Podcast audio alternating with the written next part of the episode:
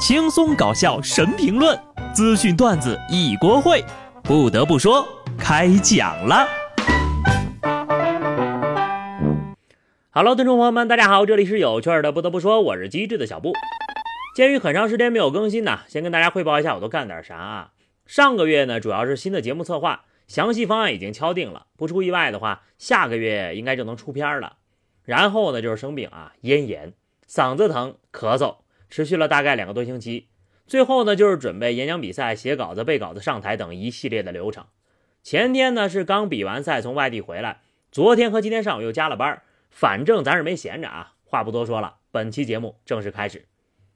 六月一号，一则江西高校饭菜中疑吃出老鼠头的视频在网络传播，视频画面的饭菜中呀疑似有异物出现。六月三号晚，该校回应称，饭菜中的异物经当事人确认为鸭脖。六月十七号，根据相关工作人员的多方查证，判定呢，学生在食堂吃出的疑似为鼠头的异物，它就是老鼠类啮齿动物的头部。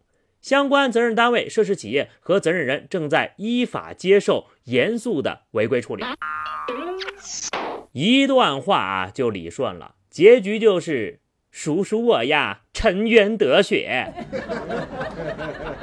直属为鸭的这场闹剧。前期的最重要的原因就是公然撒谎，并且理直气壮，糊弄千万网友的行为是不可取的。毕竟群众的眼睛可是雪亮的。不过呢，我还有一个问题：为什么只找到了一个鼠头呢？那老鼠的身子又去哪儿了呀？细思极恐啊！再狡辩一句哈，会不会是鸭子吃了一只老鼠，然后呢，老鼠的头卡在了鸭子的脖子里呢？不信谣不传谣，新手呀可不敢焊钢条。前两天有网友将一名工地员工在扎钢筋的视频上传到某互联网的平台上，随后呢，多家自媒体将此视频转载，并在视频上称，河南某地一名大学生第一天到工地打工，却被工友欺骗恶搞，将自己困在钢筋笼里无法脱身。目前呢，该视频已被证实为不实信息，相关发布者已经删除了视频。有网友解释说呀。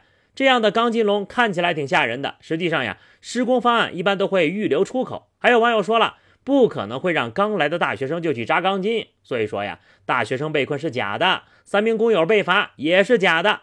不得不说，扎钢筋呢，确实是一件非常辛苦的事情，既风吹日晒又耗费体力。而比扎钢筋还扎心的事儿呀，就是被别人造谣抹黑，造谣一张嘴，辟谣跑断腿。比造谣更可恶的人还有呢。吉林长春的杨女士从朋友发来的消息中发现，有陌生人私闯入了她的山庄。之后呢，她从各个社交平台上看到多名网红博主将其私人山庄曝光，并渲染成了鬼屋。有网友在评论区中称呀：“买这栋别墅的人都离奇死亡了。”杨女士发现此事后就报了警，同警务人员一同进入山庄后，发现呢屋子被人肆意翻动，部分财物被偷走，大概损失了九万多块。闯进老宅的三人已经被抓获了，入室盗窃，并且主动留下了视频证据，生怕自己是红不了还是咋的呀？壁炉、除草机放在保险箱里的手表，这偷盗的东西面儿跨度倒是挺广的。现在真是什么人都能当网红了，最离谱的呀，还是有很多人替他们说话呢，说质疑这私人山庄的合法性。哼，也挺闲的吧？人家杨女士报警后呀，警察是跟她一块儿进的山庄。那警察不比你懂得多、看得全呐？更何况人家山庄合不合法，跟你能不能入室盗窃，那是两码事儿吧？好好的人不去做，非要当个贼。绍兴诸暨有一位王姓小伙儿，因为觉得日复一日的工作不自由，就放弃了原本月薪七千块的工作，并离家出走了。在离家出走的日子里呢，花光钱的王某每天睡长椅、偷外卖，甚至还盯上了别人的快递，而他呢，只偷。吃喝用品啊，如果偷到化妆品呢，还会悄悄的还回去。有一回偷外卖的时候呀，就外卖员报了警，警方通过监控就把他给抓了。又疯了一个，我就说人不能打工吧。这哥们也是个讲究人呐，只偷吃的和喝的，主打一个实用主义。不过偷外卖这个事情是不可原谅的啊。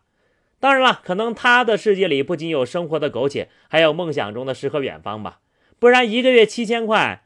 换做是我的话，能干到退休。不管是什么原因啊，想要不劳而获去做一些违法乱纪的事情，最后得到的只会是法律的严惩。有些事儿咱可不行尝试呀。河南周口一男子在酒店如厕的时候，发现马桶有点脏，于是呢就蹲上去拉，不料因为马桶老旧，侧翻后碎裂，导致他的大腿被割伤了。还好当事人的腿部受伤呢不算太严重，酒店方面也做出了退还两天房费的赔偿。跟你们说了多少次了，厕所的马桶不能蹲着上，偏偏就是有人不听话呀。可能马桶也没有想到有一天自己会被人蹲在上面用。还好这回啊没有出现什么重大危险，酒店呢也没有让赔马桶的钱，不然真的就是得不偿失了呀。嫌马桶脏，你可以直接拒绝入住，也可以要求保洁人员重新清理一下。但是你蹲上去就是你不对了啊！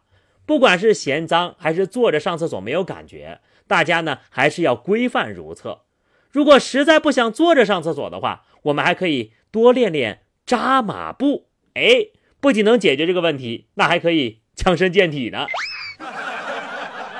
好的，朋友们，那么以上就是本期节目的全部内容了。关注微信公众号 DJ 小布或者加入 QQ 群二零六五三二七九二零六五三二七九，来和小布聊聊人生吧。争取呢，下期不得不说，咱们尽快的不见不散。拜拜。